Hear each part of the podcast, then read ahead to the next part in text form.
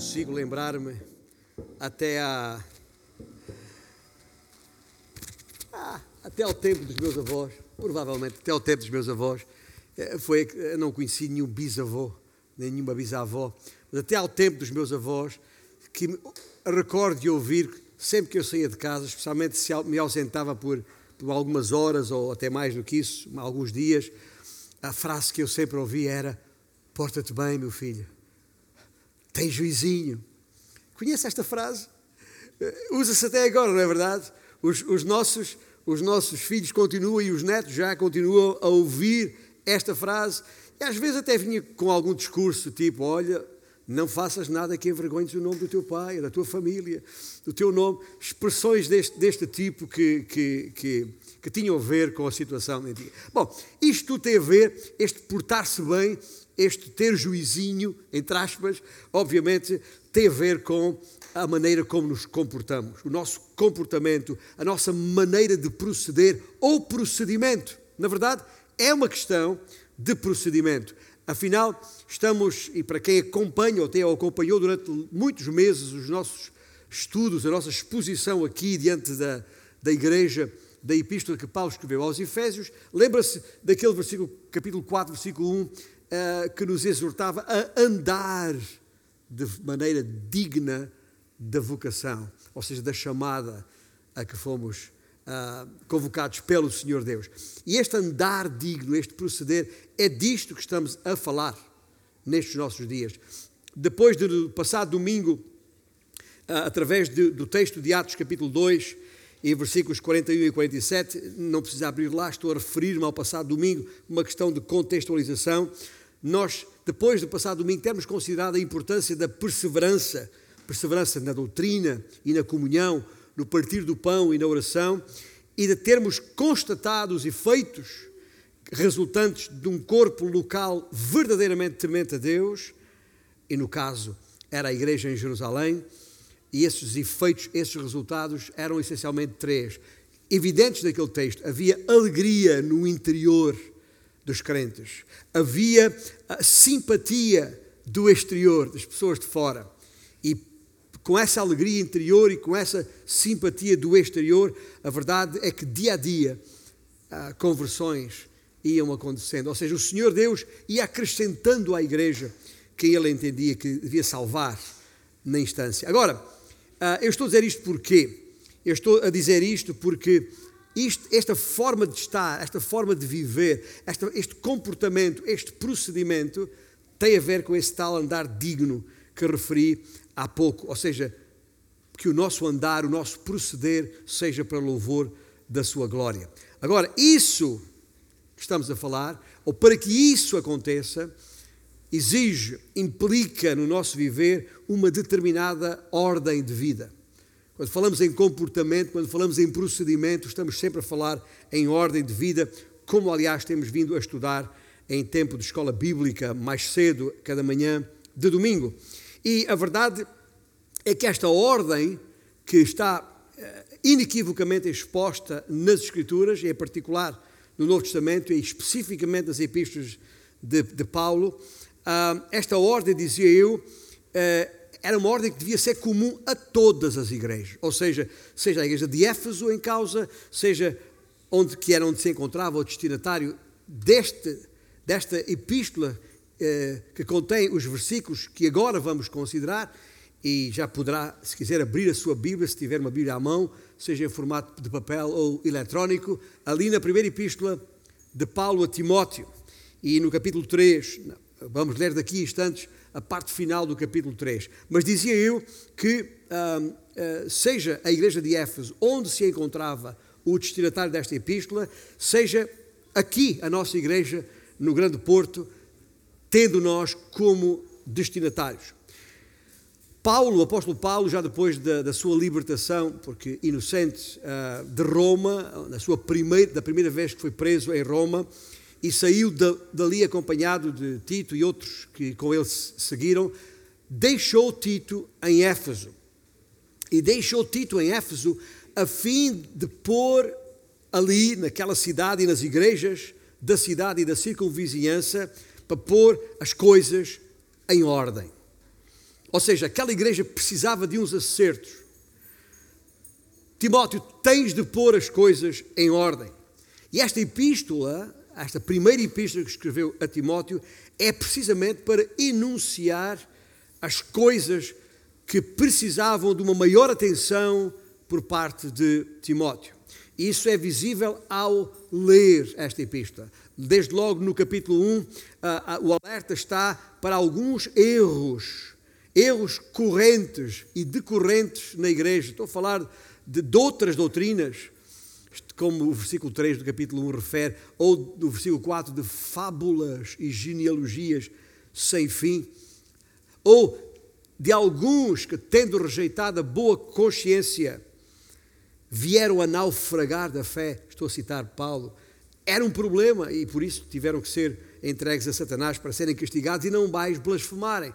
Estou a citar Paulo nesta epístola. Depois, no capítulo 2, ele fala uh, uh, exatamente sobre a ordem do culto, como é que o culto deve, como, o que é que ele esperava dos homens, o que é que ele esperava das mulheres nesse contexto do capítulo 2. Já no capítulo 3, a orientação é diretamente para aqueles que aspiravam ou aspiram à liderança nas igrejas. Ali estão elencadas as qualificações necessárias nas vidas de pastores e diáconos para o exercício de qualquer ministério de liderança na igreja. São orientações muito claras, uh, porque uh, uh, havia de facto coisas, e essas seriam uma delas, que era preciso pôr em ordem na igreja de Éfeso. Mas ao chegar aos versículos 14, 15 e 16, os versículos aqui em causa, então Paulo como que diz, olha, o que eu estou aqui a dizer, e quero que percebam isto, isto é elementar, isto é tão básico para esta, essa igreja em Éfeso como para qualquer igreja, lembrando a Timóteo, e aqui é que está a questão elementar, que eu espero, Timóteo certamente não ignorou, levou em conta, e eu espero que nenhum de nós, aqui, eh, muitos séculos depois, na cidade do Porto, possamos ignorar tão pouco. Ou seja, a, a, a verdadeira razão de ser da igreja. Ouça bem, isto não pode passar ao lado da nossa, do nosso entendimento, porque é domingo e algumas pessoas, como vós que hoje preencheis as cadeiras desta sala, apesar das limitações de lotação e distanciamentos necessários, vós, vocês estão aqui porque é domingo, porque ah, ah, há um entendimento de que é preciso estar na igreja. É preciso ir à igreja, é preciso ter um tempo juntos de adoração e de exposição à palavra de Deus. É verdade, tudo isso está certo, mas que adiantará? Se é que adianta alguma coisa, e eu acho que não, está implícito na maneira como falo, vir aqui domingo após domingo, sentar, sair, sem chegar a entender a razão por que se quer, porque é ou porque somos igreja, ou porque existe a igreja. Não igreja A, B ou C, localizada na esquina tal ou, ou, é, ou outra, qualquer que seja, mas a igreja enquanto gente que somos em Cristo Jesus. E estas recomendações a Timóteo para instrução e orientação da igreja são estratégicas e constituem um ponto de viragem nesta epístola. Ou seja, aqui em três versículos apenas temos, temos o âmago da carta o coração da epístola. Temos a colocação da totalidade do ensino das epístolas ditas pastorais no seu devido enquadramento, na sua devida perspectiva. Às vezes ocupamos tanto tempo com detalhes que perdemos a noção do essencial, da verdadeira razão de ser. E é isso que Paulo faz neste ponto da sua epístola. Vamos ler juntos estes versículos em 1 Timóteo 3. Timóteo, Escrevo-te estas coisas, esperando ir ver-te em breve, para que, se eu tardar, fiques ciente de como se deve proceder na casa de Deus, que é que é a igreja do Deus vivo, coluna e baluarte da verdade. Evidentemente, grande é o mistério da piedade. Aquele que foi manifestado na carne, foi justificado em espírito, contemplado por anjos, pregado entre os gentios, querido no mundo, recebido na glória. Esta ideia uh, metafórica da igreja como casa ou lar apresenta-nos aqui três imagens muito nítidas, com uma, nitidez uh, que não dá para ignorar, não dá para dizer não percebi. Quais são essas três imagens? A primeira imagem é uma imagem doméstica, ou seja, tem a ver com a vida na casa propriamente dita, tem a ver com um procedimento digno do Deus vivo. Esta primeira imagem doméstica é muito comum nos escritos de Paulo. Evidentemente, por exemplo, quando há pouco referi no capítulo 3, mais, mais acima no, no texto, as instruções para os que aspiram à liderança da igreja, um dos requisitos é se alguém que aspira a essa posição tem que governar bem a sua própria casa está o uso da palavra casa no contexto mais próximo. Ou então, ah, mais, quando, já na segunda epístola, quando se referia a, a, a, quando envia uma saudação e um agradecimento aos da casa de Onesíforo. Isto não é um nome, se alguém espera ter filhos em breve, escusa por este nome, que é um nome difícil de dizer, Onesíforo, segundo Timóteo uh, 1,16, mas ele fala da casa de Onesíforo, alguém que ele uh, elogia por não se ter envergonhado do Evangelho em situação alguma, ou quando escrevendo a Tito, já na, na, na, na, epístola que tem o seu nome no capítulo 1, quando no versículo 11 alerta para aqueles que estavam penetrando uh, nas casas, e cito, cito, literalmente ele diz que andavam pervertendo casas inteiras. Portanto, não há nenhuma dúvida que o uso da palavra casa, que Paulo usa aqui uh, uh, tem a ver com família, com a casa, não no sentido de edifício, estrutura de pedra ou de quaisquer outros materiais, mas tem a ver com uma família ou agregado familiar de gente que crê que Jesus Cristo é o Salvador e Senhor. Aquilo que nós, nós, normalmente designamos por os crentes. E, portanto, não, é, não está aqui a falar de, de, de, de como se deve proceder numa, numa, numa, numa empresa ou, ou, ou, num qualquer clube recreativo ou num qualquer centro cultural ou numa qualquer fundação. Nada disso. Esta ideia metafórica que está aqui ajuda-nos a perceber que uma igreja local é o ponto, ouça bem, é o ponto de localização da presença de Deus na terra é a sua base operacional neste mundo. E é por isso, eu quero que notem bem, outra vez, no texto, esta frase: para que?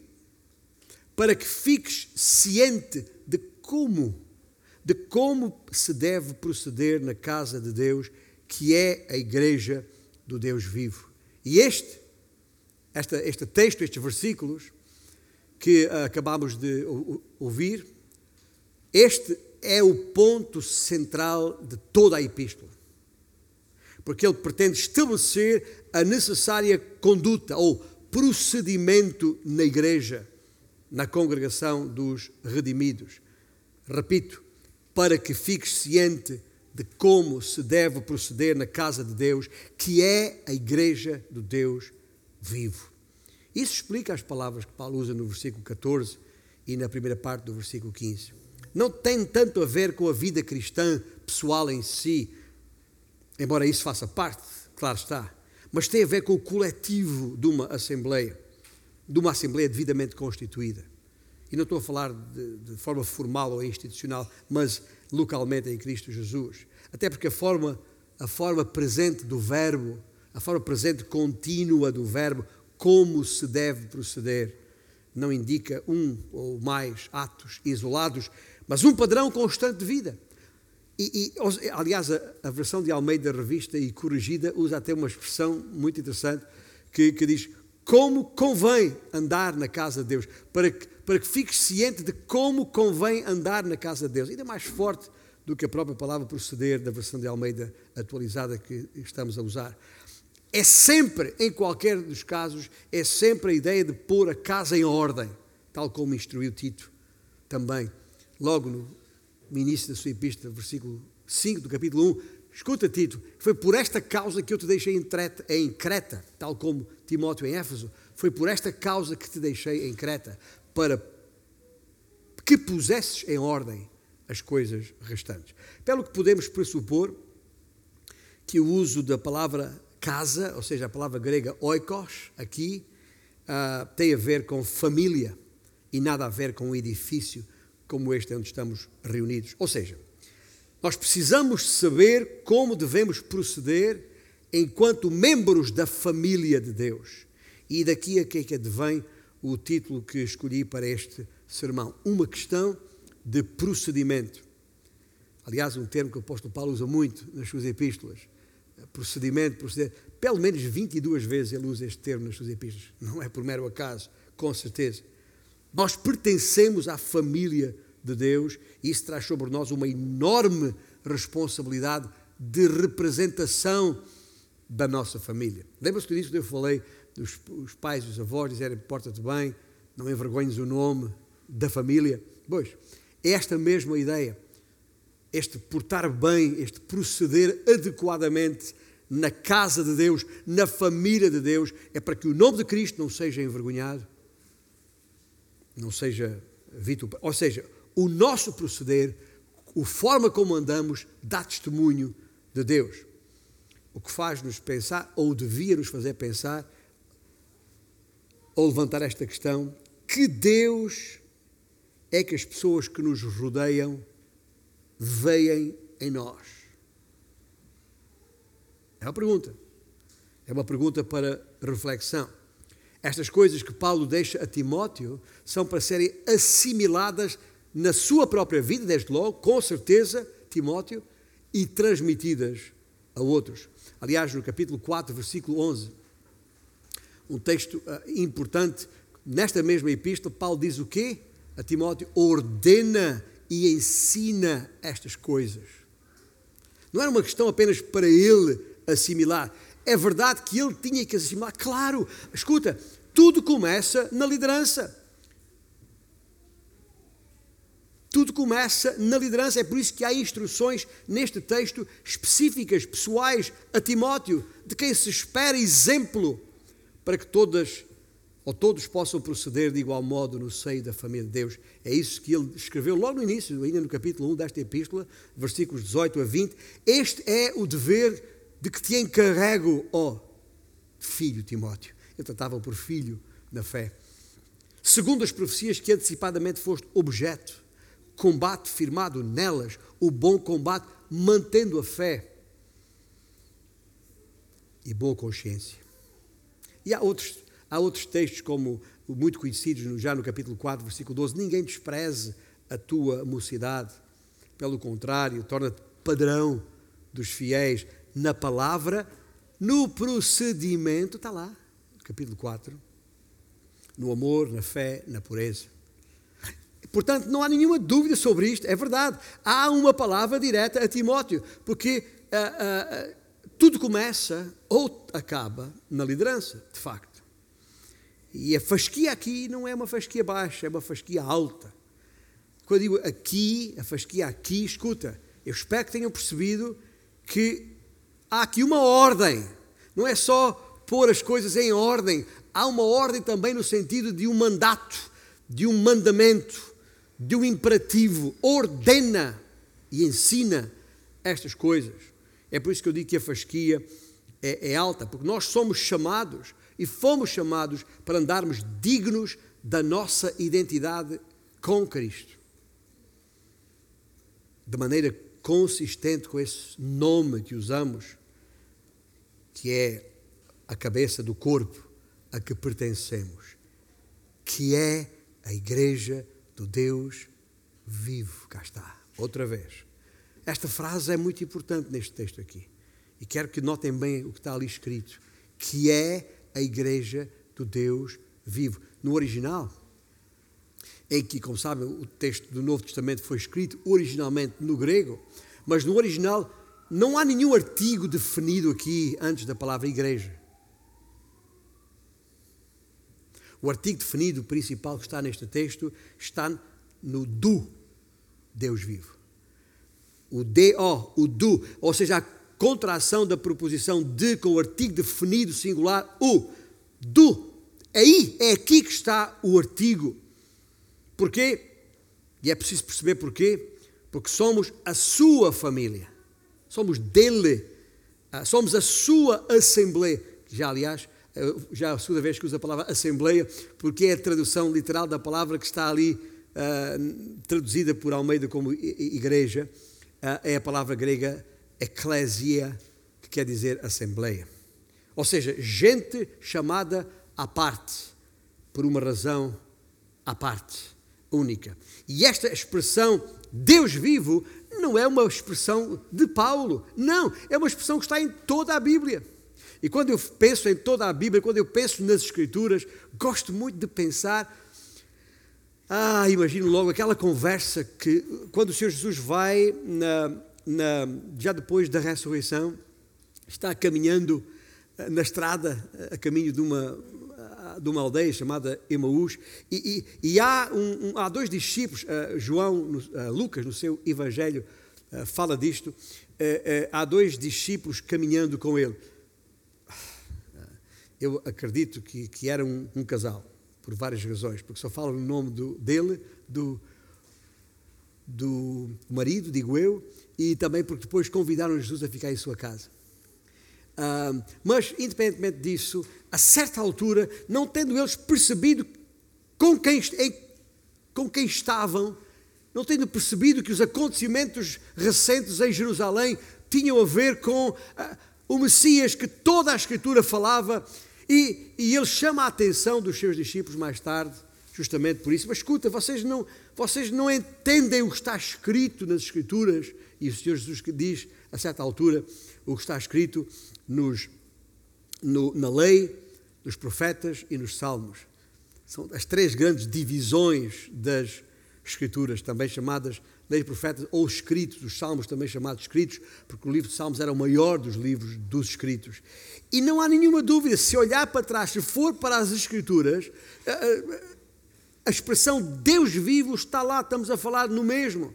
Na lei, Deuteronômio capítulo 5, porque quem há de toda a carne que tenha ouvido a voz do Deus vivo falar no meio do fogo, como nós ouvimos e permanecido vivo? Pergunta. Seja nos escritos ou salmos, como Jesus referiu, como no Salmo 42, quando diz: Minha alma tem sede de Deus, do Deus vivo.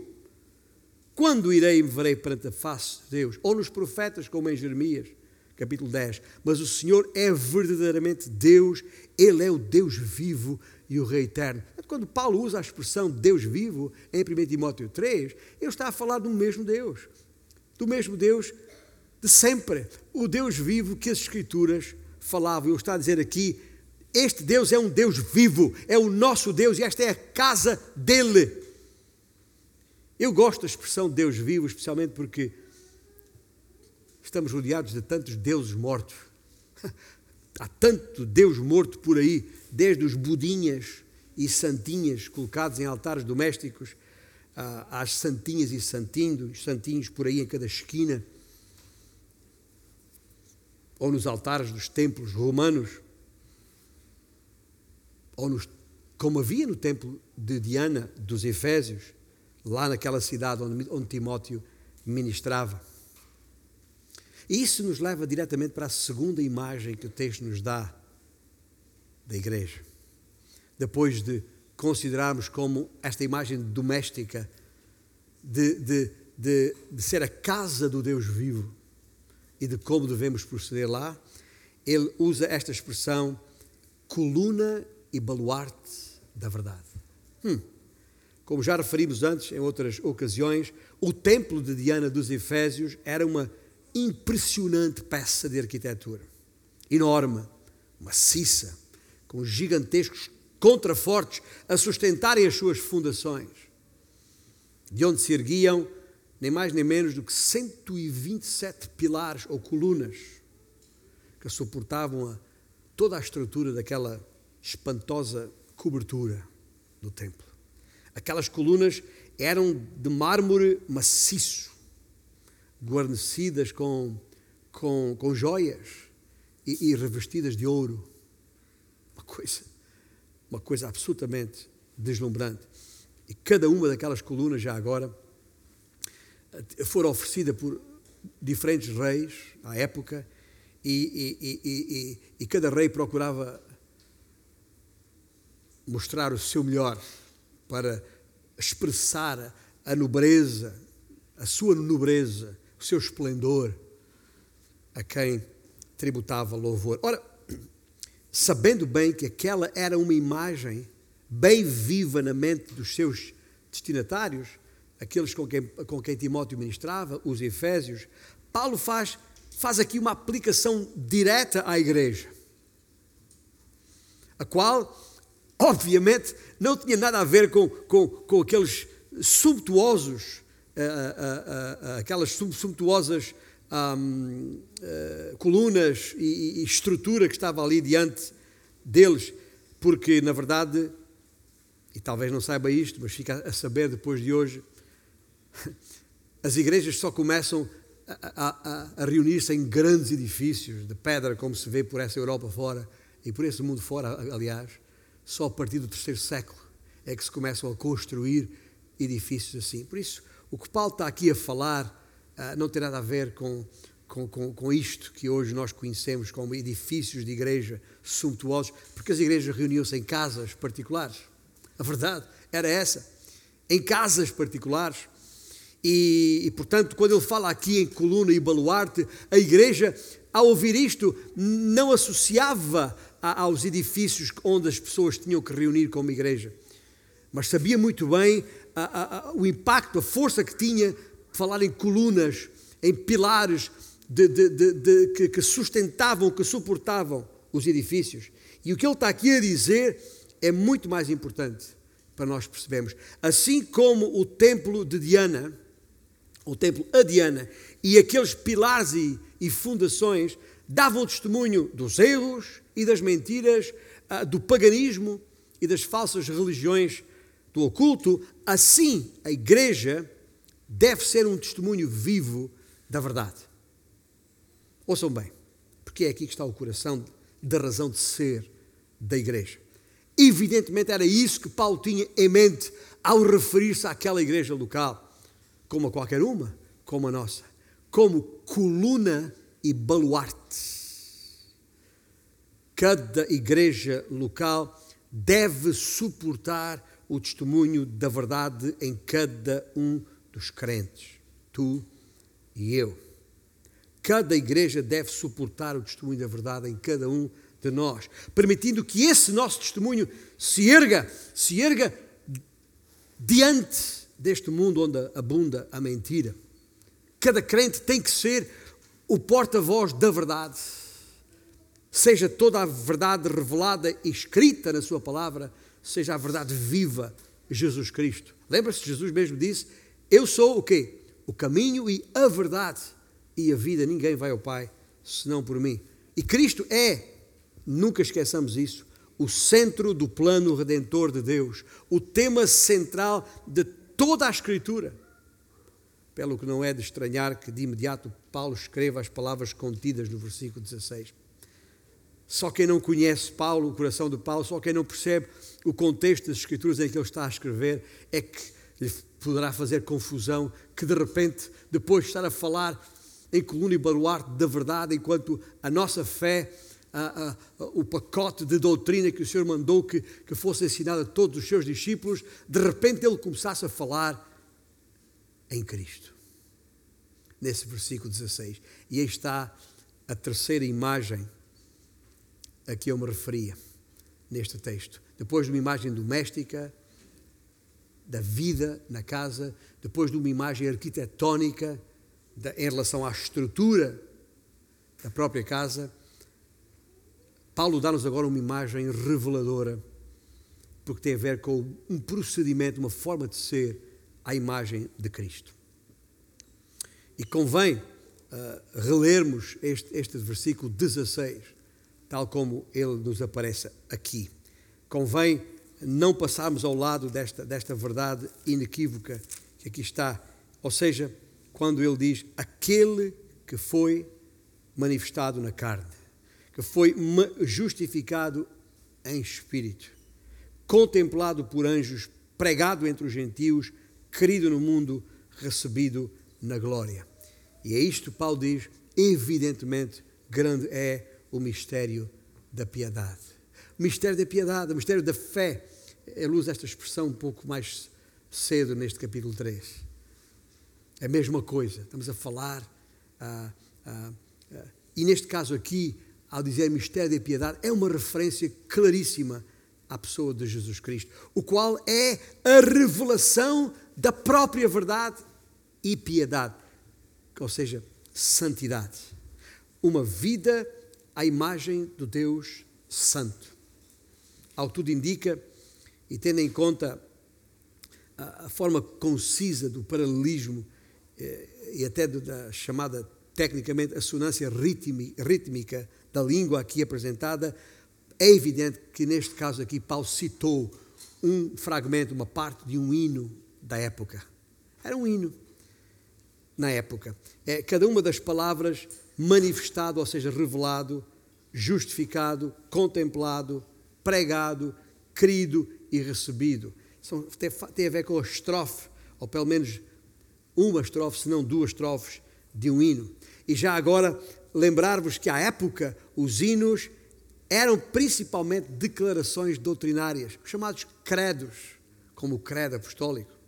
E este uh, sintetiza o conteúdo do mistério, do mistério da piedade. Quem é este santo, piedoso, exemplo, padrão, único e singular, senão Jesus Cristo? A vida na casa, é isso que Paulo está a querer dizer. A vida na casa é, tem que ser uma vida cristocêntrica. Tudo gira em torno do cabeça e conforme a sua vontade. Podemos falar muito de doutrina e de comunhão, de partir do pão e da oração, mas aqui está o coração da nossa mensagem e missão: Cristo. Cristo. É para isso que aqui estamos, é por causa dele que aqui estamos. Nós temos a verdade, mas a verdade não nos pertence por inerência. A verdade não provém de nós mesmos, mas vem do alto. Não temos de a inventar, nem a podemos alterar. Só temos de a sustentar, de a preservar. Por isso somos chamados coluna e baluarte da verdade. Que essa é a nossa função. Sustentar, preservar a verdade. A palavra preservar, palavra interessante que já usámos a semana, a semana passada, mas neste contexto, Paulo escrevendo a, a, à igreja em Filipos, capítulo 2, versículo 16, diz: preservando a palavra da vida. Para quê? Para que no dia de Cristo eu me glorie de que não corri em vão, nem me esforcei inutilmente. Esta palavra da vida, que é a palavra escrita e é a palavra viva, que é as Escrituras e o Senhor Jesus Cristo em causa aqui, tem que ser preservada por nós.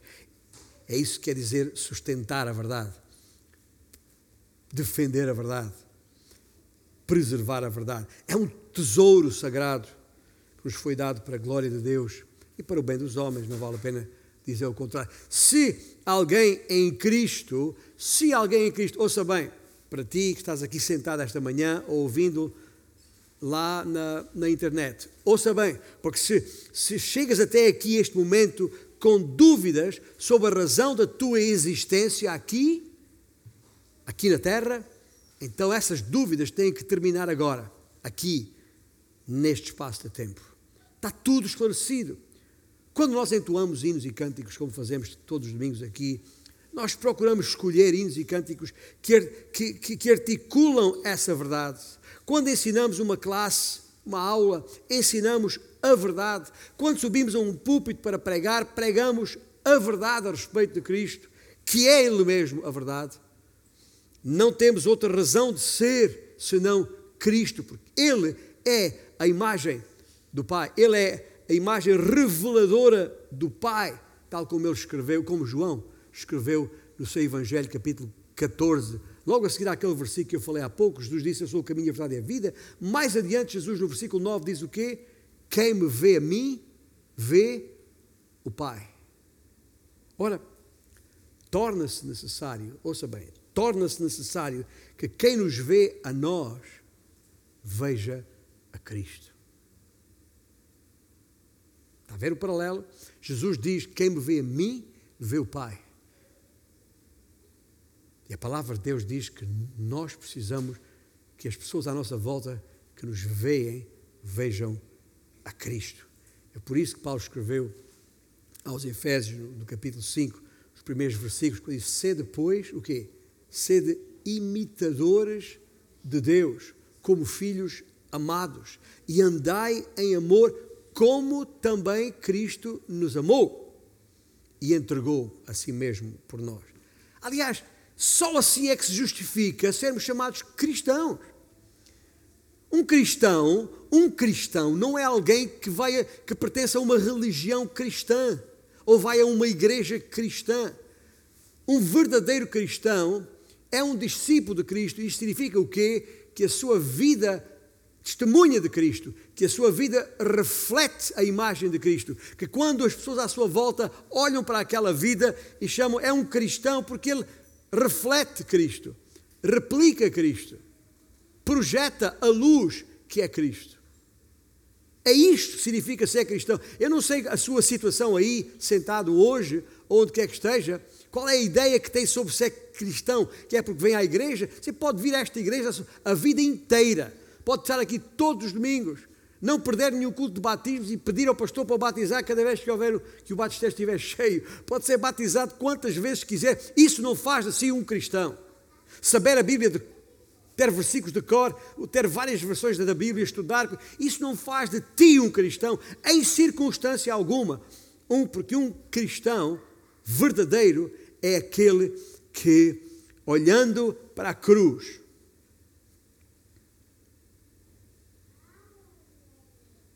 contemplando Cristo crucificado e percebendo que Ele foi crucificado, que Ele foi morto para que eu pudesse viver, que eu sim que merecia ter sido crucificado, porque eu sim sou pecador e em Cristo não há pecado algum, nem houve, nem podia haver. E uma vez percebendo isto, a razão por que Cristo veio e se fez homem para poder morrer no lugar do homem, seja qual for o nome, uma vez que eu entendo isto, e o Espírito de Deus abre os olhos do meu entendimento, porque é Ele que faz isso, não é o, o pregador. Quando isso acontece, quando a luz do Evangelho penetra nesta vida, a pessoa não tem outra, não tem outra, terá que se prostrar diante do Senhor, dizer: Senhor, tem misericórdia de mim, pecador. E ao dizer Senhor, não apenas de boca, mas em seu coração, reconhece que este Jesus Salvador que foi à cruz em seu lugar é, na verdade, o Senhor, Deus Altíssimo, o Criador dos céus e da terra, o Deus eterno que, que, que, que baixou a este mundo, que, se, que assumiu esta forma humana de ser, baixa, humilde, apenas para me substituir naquela cruz, não, onde não permaneceu já agora porque a sepultura foi apenas para provar que tinha morrido, porque se não tivesse morrido não teria ressuscitado. E se não tivesse ressuscitado, como ressuscitou, não havia para nós, seus, que nele cremos, qualquer esperança de vida. Mas o nosso Salvador vive. Amém? Porque Ele vive é garantia de vida eterna para todo aquele que crê. Não na igreja A, B ou C, mas em Cristo Jesus somente. E é assim que temos que entender. É assim que uma vez em Cristo, e quando eu estou a falar de igreja local, quando eu estou a falar de família, estou a falar do conjunto de pessoas que creem, exatamente nos termos em que eu acabei de expor.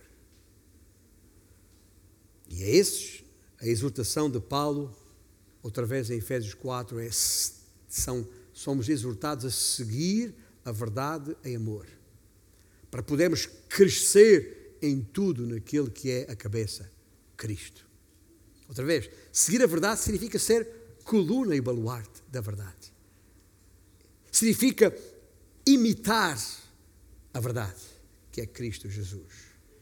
Cresçamos em tudo naquele que é a cabeça, Cristo. A cabeça do corpo e o cabeça da casa do agregado familiar em causa.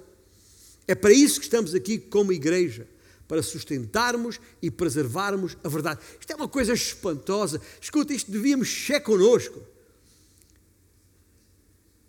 Cada vez que saímos de manhã para vir para aqui ao domingo e nos reunimos, devíamos pensar nisto. Não em termos, eu vou à igreja para cumprir um preceito religioso, ou para que o pastor não ache que eu estou desaparecido ou desaparecida, ou porque eu realmente preciso, faz-me falta e não sei o quê. Tudo isto é verdade, mas não é essa a razão porque somos igreja. Somos igreja para preservarmos, sustentarmos a verdade. E é por isso, meus irmãos, deixe-me dizer só dizer isto, é por isso que quando uma igreja abandona a verdade, quando uma igreja nega a inerrância, a autenticidade e a autoridade das Escrituras, é uma coisa terrível. Sabe porque é que é uma coisa terrível? Porque deixa de ter razão para existir. Deixa de ter razão para Já não se justifica. Ouça bem, enquanto nos preparamos para entoar um último cântico jamais esqueças isto que eu estou a dizer. Guarda bem no teu coração, para que sempre que pensares em ti como parte da igreja e te lembres do teu dever, responsabilidade como pessoa numa congregação como esta, a razão de ser é ser sustentáculo da verdade, apoio, base, escora da verdade, da verdade revelada por Deus na Sua palavra, sendo testemunha fiel da Sua verdade salvadora, Jesus.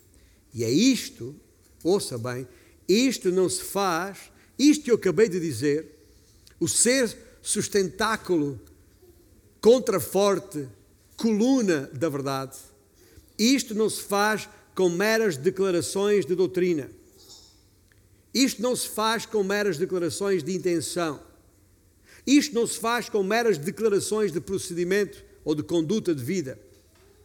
A autoridade que temos, recebemos-la de Cristo, que é verdade, e assenta na Sua palavra da verdade. Verdade de que somos, como igreja, coluna e baluarte, através do procedimento, do nosso proceder e é por isso que eu estou a dizer que é uma questão de procedimento. Pregamos a Cristo, pregamos a Cristo, proclamamos a Cristo, anunciamos a Cristo, quando a nossa vida é um verdadeiro testemunho de Cristo. Lembra-te, podes oferecer Bíblias a amigos e vizinhos, colegas ou familiares, mas a tua vida pode ser a única Bíblia que alguma vez vão ler.